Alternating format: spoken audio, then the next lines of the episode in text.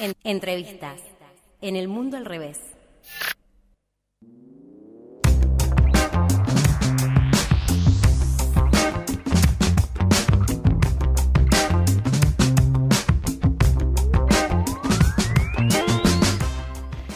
Estamos en comunicación con Eduardo Toñoli, concejal de la ciudad militante del movimiento Evita, en el marco de lo que es la crisis del transporte y una amplia también agenda local. Hola Eduardo, ¿cómo estás? Te saluda ¿Qué Nayara Bonori. Buenas tardes, buenas tardes a la audiencia, ¿cómo andan? Te queríamos consultar acerca de, bueno, hoy se cumple, ¿no? Otra jornada de paro de transporte y ayer llegaron eh, los, los subsidios de Nación y parece ser que pudo resolverse esta semana. ¿Cómo observas este nuevo episodio de la crisis del transporte? Bueno, en realidad este, este nuevo episodio tiene que ver con una cuestión estrictamente coyuntural de, las últimas semanas, producto de un hecho luctuoso, ¿no? El fallecimiento del ministro, de, de- quien fuera ministro de Transporte, Mario Meoni, y algunas trabas burocráticas posteriores debido al cambio de, de, gestión. Eh, esto no quiere decir que el transporte no esté en crisis, quiere decir que la crisis a la que nos vimos enfrentados durante todo la mitad, por lo menos del año pasado, con eh, huelgas recurrentes de los trabajadores, se debía fundamentalmente a un escenario que en parte o parcialmente este año se corrigió, es decir, el año pasado eh, los subsidios al transporte del interior del país habían visto aumentados en enero por parte de la gestión de Alberto Fernández apenas entró, pero no estaban incorporados al presupuesto, porque ese presupuesto nacional era el que había dejado Mauricio Macri, que como ustedes saben había reducido sustancialmente los subsidios. Es decir, los retrasos en eh, el, el desembolso de los subsidios nacionales tenían que ver exclusivamente con eso. Esto, de alguna manera, se volvió a ordenar durante este año, eh, productos que ya están incorporados en el presupuesto nacional, pero bueno, eh, hubo este inconveniente, pero producto de este hecho luctuoso, lamentable, de fallecimiento del, del ministro. Dicho eso, hay que decir que el, el transporte público aún así está en crisis en el marco de la pandemia porque la pandemia y sobre todo las medidas restrictivas golpean particularmente en una de las fuentes de ingreso de recursos del sistema que es la venta de boletos. ¿no? Claro, sí, sabemos que lo que motivó no la medida de fuerza de los trabajadores de la UTA fue que les adeudaban la mitad del salario de abril. Eh, ¿Cuál es el esquema de subsidios actual? ¿Y, ¿Y por qué este esquema justamente hace que los trabajadores vengan cobrando mal hace más de un año y dependan casi enteramente no de los subsidios para poder cobrar el salario? Bueno, por, por la referencia que daba antes, Claro. es decir, eh, los eh, así como dije todo lo, lo, lo anterior y que de alguna manera se había ordenado este año, producto de que ya estaban incorporados al, al presupuesto, hay que decir que se ordenó parcialmente porque los trabajadores siguen cobrando de manera desdoblada, cosa que no está bien, ¿no? Eh, que no debería ser así. Eh, ahora, ¿por qué dependen casi exclusivamente del sueldo de los trabajadores los subsidios estatales? Por la falta de ingreso de recursos, por la baja en la en cantidad de recursos que entran por venta de, eh, de, de pasajes. Eh, esto, de alguna manera, eh, hizo entrar en crisis al, sistema. Lo que sí nosotros creemos es que la manera en la que el Ejecutivo Municipal pretendió resolver eh, o conjurar esta situación de la crisis del transporte es una manera eficiente, es decir, se buscó en noviembre de- del año pasado, con aplicación en enero de este año, generar un esquema reducido para que le cierren los números a la empresa del sector, eh, mejorándole el índice de pasajeros transportados por kilómetro recorrido, lo que no necesariamente, sino al contrario, eh, haya, eh, no, digo, lo que no redundó en una mejora para los usuarios, ¿no? Porque acá la discusión es en torno a los trabajadores, sus salarios, la sostenibilidad del sistema, pero también entender que esto es un servicio público y que eh, la- lo- los usuarios requieren de ese servicio para movilizarse, para ir a trabajar, para ir a estudiar, etcétera. ¿Qué tal, ¿Qué tal Eduardo? Te saluda Lautaro Ceballos, ¿cómo estás? ¿Cómo te va? Sí, eh, ayer Osvaldo Miatelo, el secretario de Transporte Provincial, habló con LT8 y se refirió a la idea de repensar el transporte y hasta deslizó que se podría discutir la estatización. ¿Qué, qué opinas al respecto?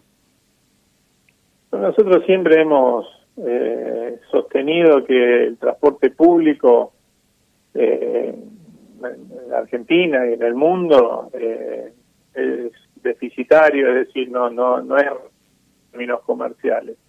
Solo termina siendo rentable para algunos de los actores que lo prestan, particularmente estamos hablando de los actores privados, eh, si se resiente el servicio, es decir, si se presta un servicio deficiente con poca frecuencia, por, con pocas unidades de la calle y con el Estado poniendo subsidios además. Entonces ahí sí resulta, eh, termina siendo un, un, negocio apetecible para determinados actores privados.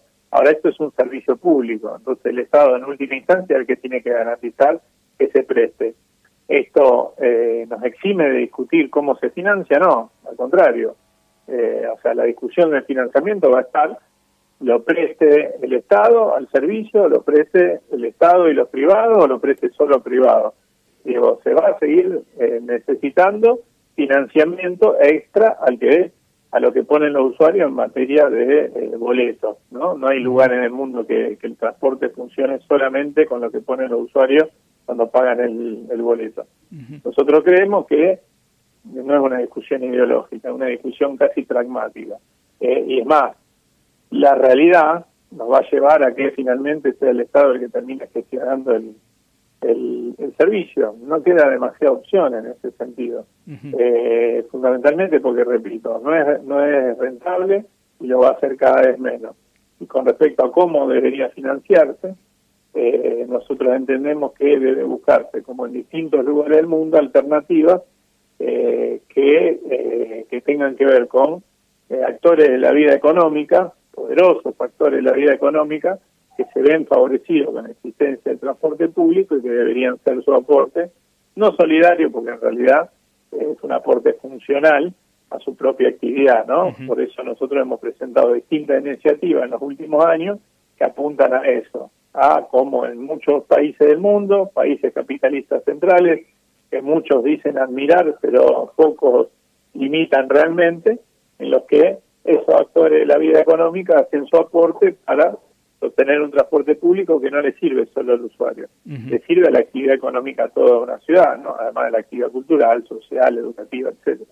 ¿A qué sectores puntualmente se está refiriendo? Nosotros creemos fundamentalmente que un sector a, o dos sectores a abordar son el sector bancario y financiero por un lado y el otro el de los puertos. Eh, pero bueno, podrían ser otros también. Los proyectos que hemos presentado tienen que ver con eso eh, y, apuntan, como lo hemos hecho en algún momento, a, eh, aumentar el DREI de esos, la alícuota del DREI de esos sectores. En diciembre del 2018, por ejemplo, aumentamos considerablemente la alícuota del DREI para que esos fondos fueran a parar al Fondo Compensador Municipal y a diferencia o contrario censo de lo que planteaban eh, los sectores del liberalismo local, no hubo ninguna catástrofe, no hay ningún banco que se fue, ni tampoco se ha afectado su, su patrimonio, ni mucho menos. Estamos hablando de algo, de recursos que para un municipio eh, son resultan importantes en volumen y que para el sistema financiero y bancario son eh, son mínimos, ¿no? Hablaste de recursos, estamos hablando de financiamiento, recursos. Eh, quiero llevarte para el lado de lo que es la tarjeta alimentar y los recursos destinados a la asistencia social. El presidente Alberto Fernández anunció una extensión de lo que es la tarjeta alimentar, pero igualmente recibió ciertas críticas por parte de, de, movimientos sociales, el movimiento Vita fue uno de ellos, eh, sobre la forma de encarar este tipo de asistencia. ¿Cuál es tu postura al respecto? Sí, más que una crítica es una discusión que se viene sosteniendo adentro de, desde los movimientos sociales, con el Estado, nosotros mismos tenemos funcionarios dentro del Estado y lo plantean la discusión dentro de sus respectivas áreas, eh, donde eh, si bien se valora algunas medidas eh, por su carácter de alivio coyuntural, creemos, sostenemos que deben de ser acompañadas por otras que, que, podrían tener un efecto estructural mucho más grande. Es decir, la discusión concreta es, nosotros necesitamos eh, recuperar el poder adquisitivo o los ingresos de los trabajadores y las trabajadoras fundamentalmente a través del trabajo. Por supuesto digo queda de lado la emergencia de la pandemia, porque cuando no se puede salir a la calle a trabajar, no se puede trabajar, ¿no? Por eso en su momento se creó el IFE, eh, para situaciones en las que efectivamente no se podía salir a la calle. Una vez que se conjure esta situación de pandemia, nosotros creemos que los recursos deben ser volcados en la generación de trabajo, eh, en, por ejemplo, la generación de un símil plan Marshall para reconstruir, eh, ¿no es cierto?, la Argentina y subsidiariamente generar trabajo en la construcción con planes de, de organización de, de, barrios populares, etcétera, y por el otro lado también discutir eh, o apuntalar o crear, en muchos casos apuntalar y fortalecer a, determinados actores de la producción de alimentos de tal manera que puedan eh, ser quienes provean eh, a, la población de alimentos baratos, saludables, etcétera, y que eh, los recursos que pone el Estado para paliar la situación no terminen en sectores de concentrados de la economía que son los que generan los problemas que vemos por estos días, ¿no? que, generan la, inflación que, estamos viendo, etcétera, etcétera. Entonces, en ese marco es importante y, incluir no solo a través del consumo, esa es la discusión de fondo, ¿no? Sino incluir a través de eh, el trabajo, de la producción y generar también otros mecanismos eh, eh, de, oferta hacia, hacia el consumo, otras formas de consumo son posibles y creemos que el Estado tiene que apuntalarlas, eh, porque si no, lamentablemente, la, la salida de esta crisis, inevitablemente va a haber una salida, porque más bajo no hemos podido salir y vamos a salir para adelante, eh, el, los dividendos de esa salida no se los lleven los cuatro vivos de siempre. Nombraste el IFE y nombraste sectores concentrados. Te quiero hacer dos preguntas en una.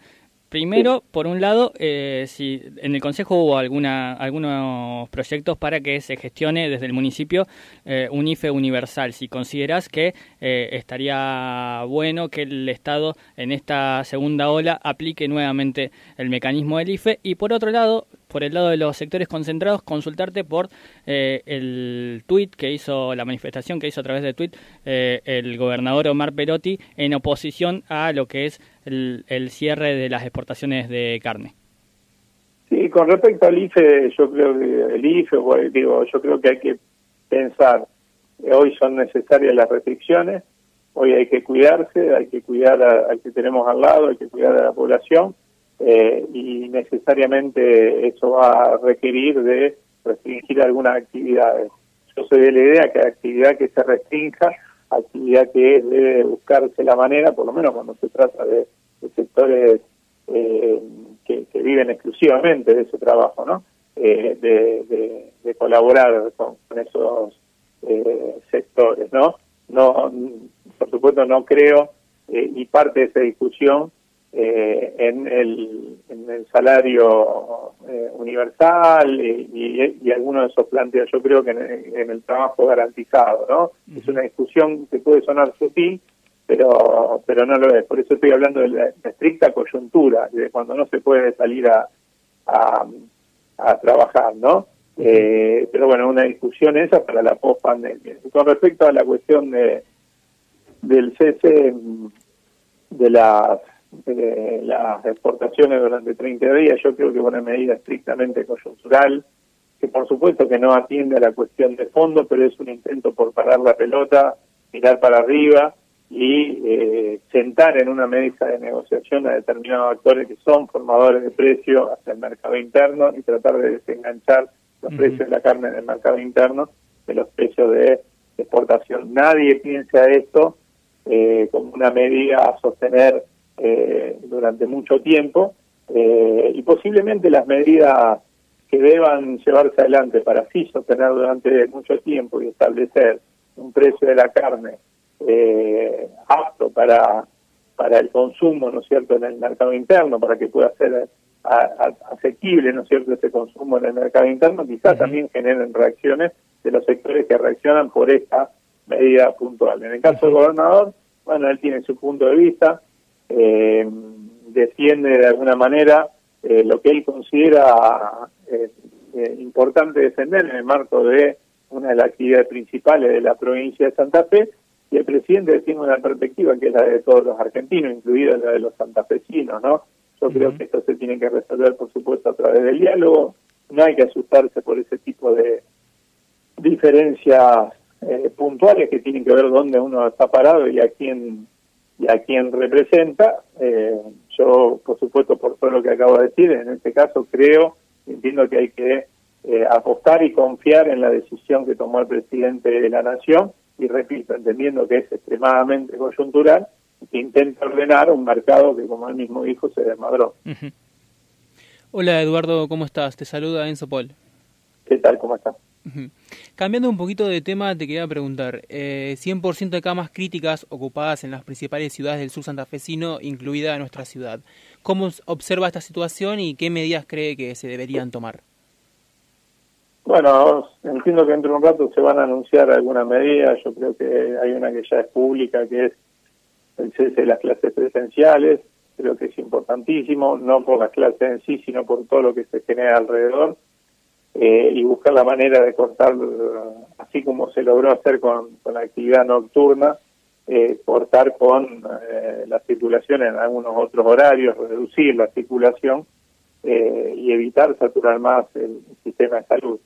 Y hay una responsabilidad, claro, sí, de los gobernantes de, tomar estas medidas, aunque sean medidas que no reditúen electoralmente, eh, y hay una responsabilidad de todos los actores, de la oposición política, de eh, no, no, no sacar provecho eh, circunstancial, ¿no es cierto?, producto de esas medidas, hay una responsabilidad también de los medios de comunicación en no darle micrófono a un puñado de que incluya sectores de la oposición política, porque no también, eh, de, desestabilizadores a los que importa un carajo la salud de los rosarinos las rosarinas, y que eh, en, ante cualquier decisión y cualquier medida solo ven una oportunidad para sacar eh, provecho eh, electoral, ¿no?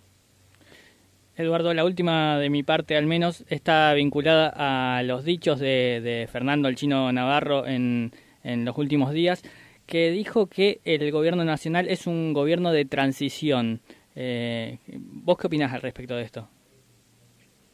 Sí, nosotros lo hemos definido, no es una definición solamente del chino Navarro, sino de, del movimiento Evita, lo hemos definido como un gobierno de transición porque entendemos que no es eh, el gobierno eh, que, eh, que, que instaló, está, está instalando de alguna manera eh, un eh, una, una gestión eh, donde todas las medidas que toma son las que nosotros a las que nosotros aspiramos o un modelo de desarrollo eh, a imagen y semejanza de lo que nosotros pretendemos como fuerza política popular, sino un gobierno que dentro de un escenario extremadamente complejo ha logrado construir previo a las elecciones una coalición, sostiene esa coalición para estabilizar la Argentina y eh, mejorar las condiciones de, de, todos los sectores, fundamentalmente de los que viven de su trabajo, de los sectores medios, los sectores populares, eh, los sectores de la producción y del trabajo, ¿no? Cuando podamos avanzar hacia, hacia un modelo de desarrollo nacional, que es el que ha propugnado el peronismo históricamente, ¿no es cierto? Eh, con plena realización de los trabajadores, pleno empleo, eh, industria fuerte, eh, una trama social integrada, bueno, nosotros podremos decir que, que, pasamos de esa eh, de esa transición a, a, un modelo de desarrollo que es el que con el que soñamos, ¿no? eh, no es una valoración negativa, de hecho formamos parte de este gobierno, ¿no? Es decir, que es un gobierno de transición, sino que es descriptiva. Eh, la discusión es transición hacia qué, ¿no? Y, y dentro de esa coalición hay distintas perspectivas nosotros sostenemos una, ¿no? Perfecto, Eduardo, clarísimo. Te agradecemos muchísimo la comunicación. Gracias a ustedes, les mando un abrazo muy grande. Igualmente, hasta luego. Estábamos hablando ahí con Eduardo Toñoli, concejal de la ciudad militante del Movimiento Evita, acerca eh, de la crisis que está transitando el transporte, eh, tarjeta alimentar, saturación también del eh, sistema sanitario de la ciudad, entre otras cosas.